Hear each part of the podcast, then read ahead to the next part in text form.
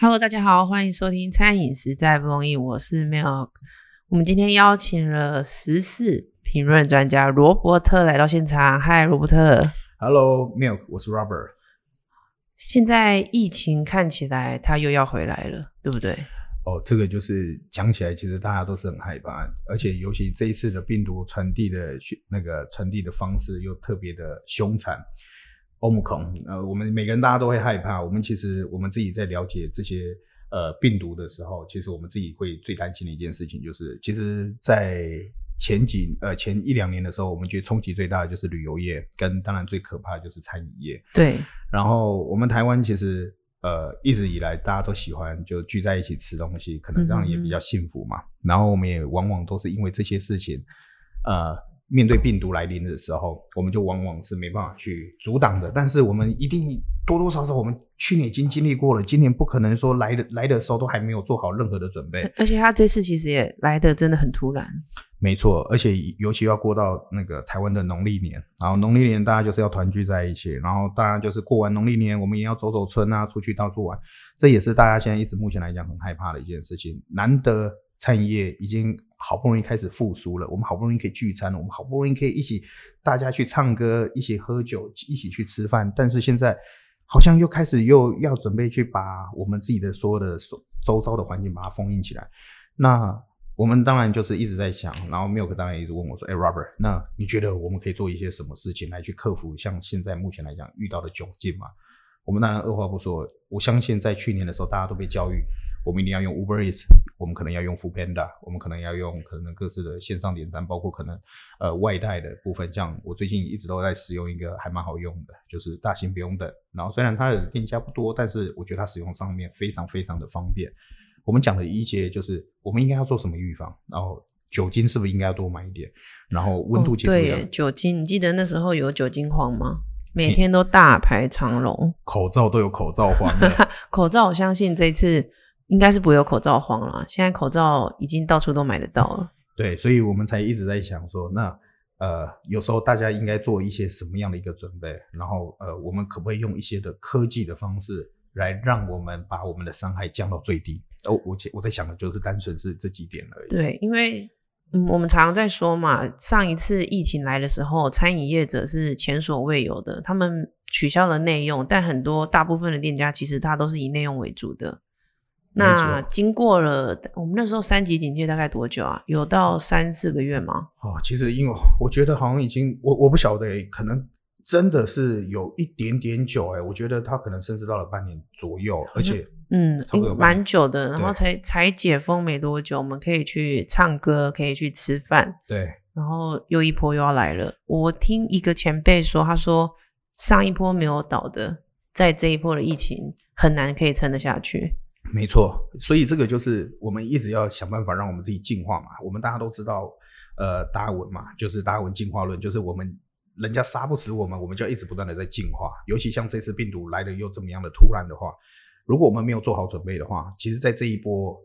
这波浪潮下，可能我们就会被带走。所以，这个就是我们一直在常常思考的时候，就是我们当然很不想要卖这种恐惧，我们也不想要讲这种恐惧，可是我们不得不去面对这种恐惧。所以，我们在面对这个恐惧的时候，我们一定要用什么样的方法去面对它？所以我们常常一直在讲，就是说，我们明明知道前面有伤害，但是我们现在我们就开始要规划，我们开始要准备，我们开始要想。我们要怎么去减少人跟人的接触？我们要怎么去做？因为我们毕竟产业别一定不一样。像我自己，我最我最近刚好有我我可能很蛮喜欢去麦当劳的吧。我很喜欢用它的一个 kiosk，就是说简单的一点，就是其实我可以跟不不用跟店员，然后我付款的方式，我甚至都没有跟他接触到。我点完的时候，我就可以直接离开，就是自助点餐机嘛。没错。呃，梁色汉的便当店有用这一个哇，其实好多，嗯、但是我一直觉得他们有这个，这个是对我们年轻人是非常友善的，就是可能支付的方式 Line Pay 啊，然后可能就是可能还有就是接口支付，然后但是我不晓得大家有没有观察，没没完全没有现金支付啊啊，这这就 我觉得这个蛮蛮好笑的，所以这因为这这整件事情，我后来当然一直在观察，哎，到底现在我们到底呃市场上面到底有哪些东西是。有像这一类的东西。我后来当然有查到几个还不错的一个资讯，如果大家喜欢的话，我可以放在接下来的文字讯息让大家去了解。我觉得这个东西，我觉得真的还蛮 nice 的，而且第一个，我们我自己可以很确实的可以告诉，可以减少接触，因为为什么？呃，我不用跟店员一直在沟通，我我第一个我点完，而且我就在现场，我点完的时候我可以在旁边等。而而且其实很多店员会戴那个透明的口罩，再戴加口罩，都不一定可以确实去做到防范。然后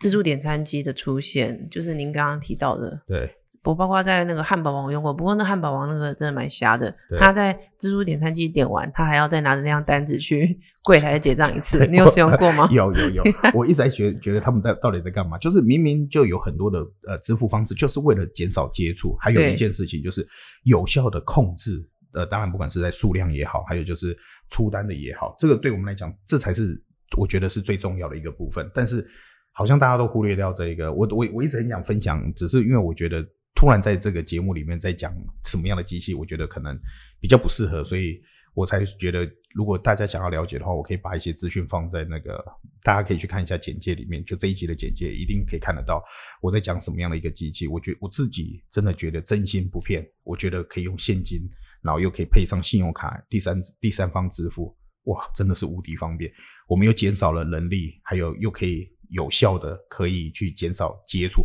我们一直在讲一件事情，我们要如何活得更有科，就是利用科技让自己生活更呃，可以应该可以是说更方便。我们必呃，应该是特别说，我们必毕竟不是说我们要取代任何的一个支付方式或者就是生活方式。我们的目的很简单，我们只是要买东西，然后拿到东西，类似像这一个部分。所以我才会说，如果可以的话，呃，我们真的这次疫情，呃，这么我我们当然觉得正在蓄势待发。我我也很希望不要爆发出来，但是我们餐饮业一定要撑住啊！我自己觉得，餐饮业真的要撑住，因为我我相信很多的老板也会因为人力的关系。那你刚刚讲那个，其实他就帮我们减少了一个柜台的人力。没错，而且还有我我觉得最最我我比较担心的一件事情，我我自己啦，我自己比较担心，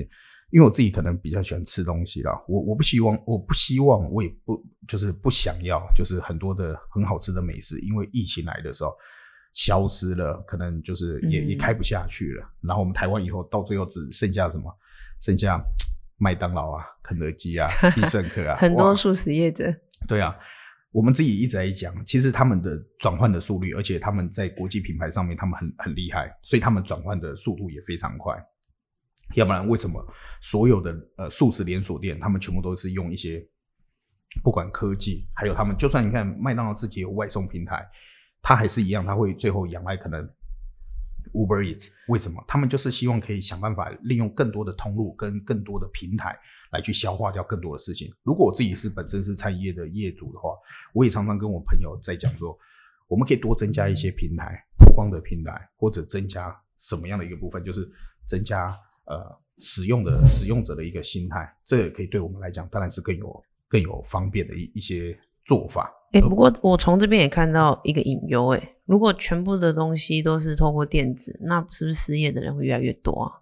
餐饮业，你看哦，他应该现在就要面临无薪假的部分了。我相信，如果有一些听众朋友他想说，啊，连点餐都要交给机器，那他们怎么办？所以，所以这个就是呃，我们不得不讲，其实科技当然会去节省掉很多的人力，这也是本来就是隐忧的一个部分。所以，很多的劳动力，还有很多的一些，不管是在就职的方面的话，当然会减少。越呃，应该是说人力一定很容易被取代，到最后可能甚至是机器人在做很多很多的事情。我们我们最近也有看到一个在线上，大家在看到啊，就是连一个机器人都会投篮，我不晓得有没有看到这个新闻。连机器人都会投篮，那以后我们打篮球是不是看机器人在打篮球就好了？新竹的体育馆对面有一间蛮有名、知名的饮料品牌，它就用机器人在摇饮料，从摇饮料、煎饮料到呃给客人，除了结账那个动作是实实体的人类以外，它其他整个就是机器手臂在做。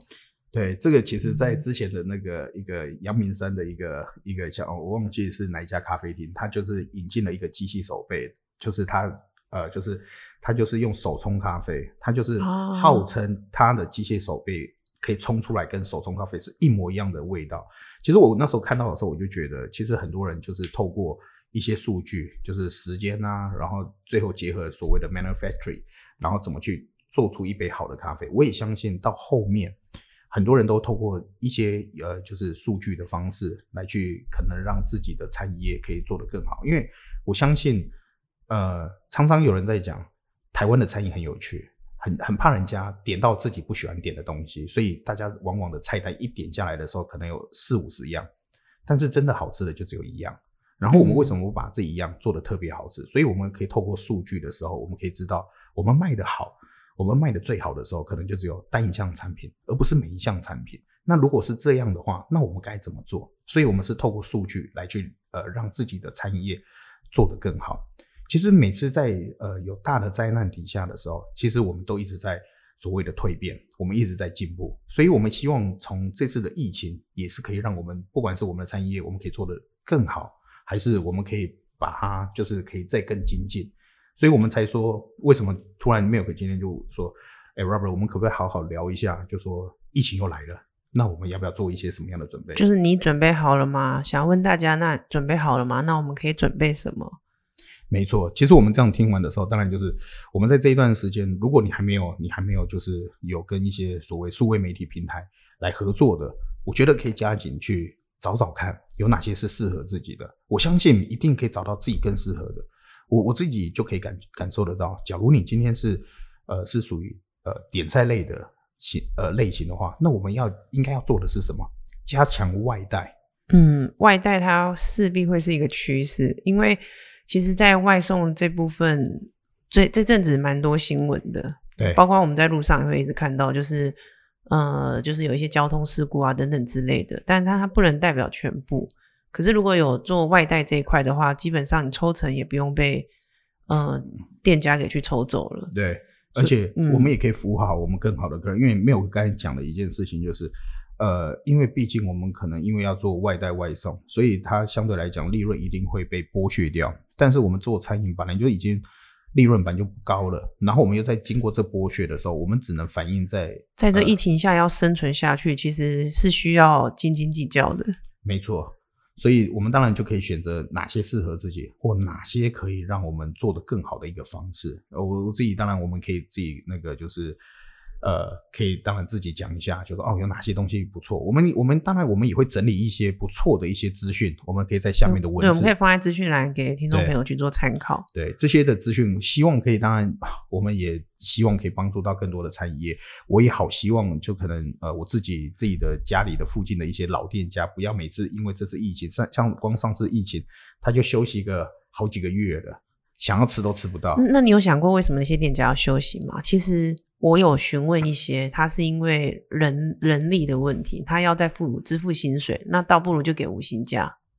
呃，就呃，可以可以这么说，因为其实我那我喜欢的一些店家都是属于比较传统的合菜类型的。对，我们这样说好了，合菜类型的常常会遇到就是呃呃三级警戒一来的时候，对，你们不要聚在一起，所以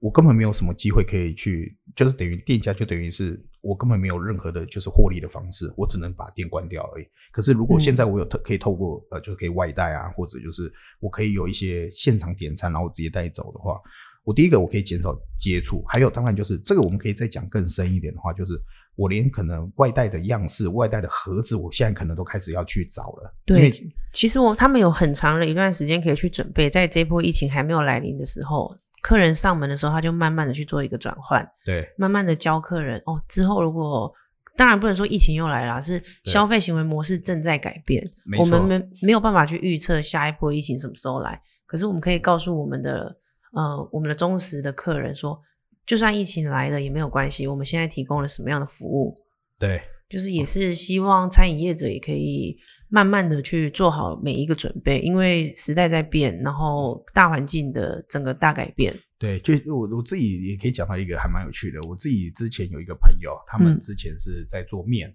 然后大家常常都会知道，你只要卖面的话，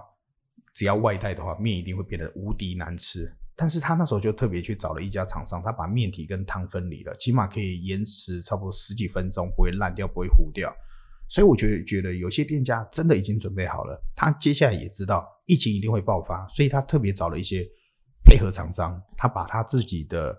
呃，可能包材怎么去优化啊？我举例好了，如果我做合菜，我是不是应该要让人家吃起来更有仪式感？哦，这个是不是可以增加呃店家的竞争力？这我们常常一直在讨论，就是疫情底下我们到底要做一些什么样的准备？不管是在数位的上面，还有实体上面，还有就人力的布局上面，这都是我们必须要去在乎的，而不是单单的只在讲，呃，疫情来了，那我死定了啊，我准备关店了。我自己有听过啊，疫情来了怎么办？不知道。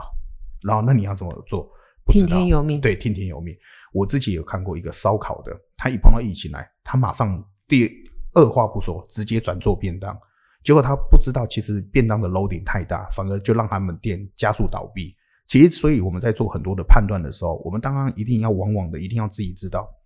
我们能做到些什么部分，而我有哪些的硬体我可以优化，而不是去转变自己的商业模式。我听过很多人说，哦，我接下来我马上做便当。我也看过，马上很多的店全部都垮掉。嗯，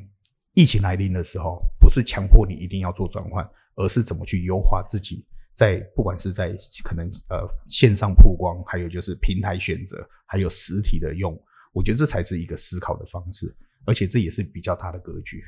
嗯，总归一句，其实都要做好准备。我们已经面临到上一次的疫情，